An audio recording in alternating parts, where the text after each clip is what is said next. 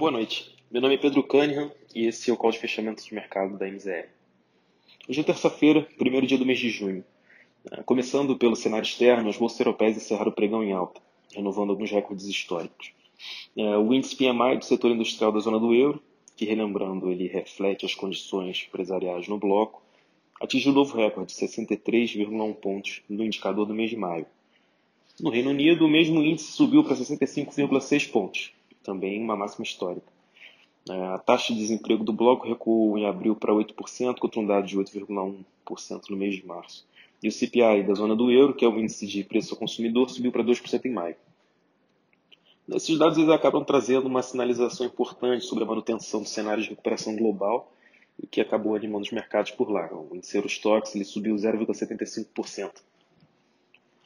As bolsas na Ásia também tiveram um dia de bom humor, com uma alta de 0,26% em Xangai e 0,41% no índice Shenzhen. É, por lá, Tóquio acabou sendo o único índice que ficou por fora, né, fechando com uma queda de 0,16%. Além disso, os futuros de minério de ferro fecharam o dia em alta na China, em meio a sinais mais fortes da demanda. Em Wall Street, as bolsas fecharam o dia sem uma direção única, após o feriado ontem do Memorial Day. As bolsas chegaram a ensaiar uma alta é, após a divulgação dos dados mais positivos de atividade industrial pelo mundo, mas perderam força antes do fechamento.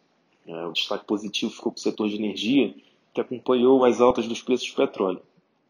Esse movimento ele se deu após o OPEP e seus aliados terem sinalizado manutenção do plano atual de aumentar a produção de petróleo gradualmente até julho. É, os mercados eles seguem aguardando a divulgação na sexta-feira do relatório de mercado de trabalho americano, o payroll. É, dado esse que pegou os investidores é, um pouco de surpresa no último número, divulgado na casa dos 266 mil novos postos em abril, é, bastante aquém do valor que era esperado na época, de, de mais ou menos um milhão de novos postos. É, o número dessa sexta-feira pode ajudar a entender melhor se o número de abril né, foi mais conjuntural ou se foi mais estrutural mesmo.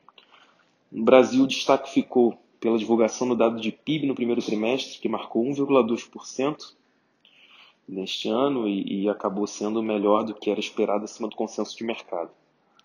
Esse dado acabou refletindo numa alta mais forte nos DIs de curto prazo, causados por uma aposta de mais aceleração na alta da Selic ao longo desse ano, e também ajudou a puxar para baixo um pouco a, a, curva mais longa, né? uma, uma inclinação um pouco menor da curva, da estrutura termos da, da curva de juros.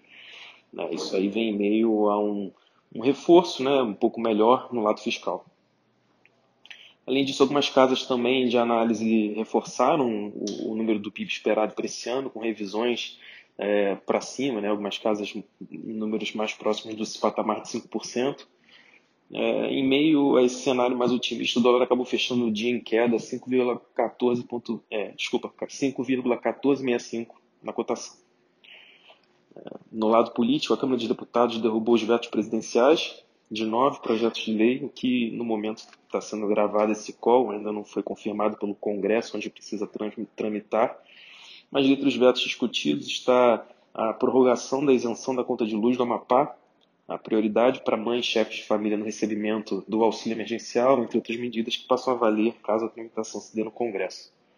Uma boa noite e até amanhã.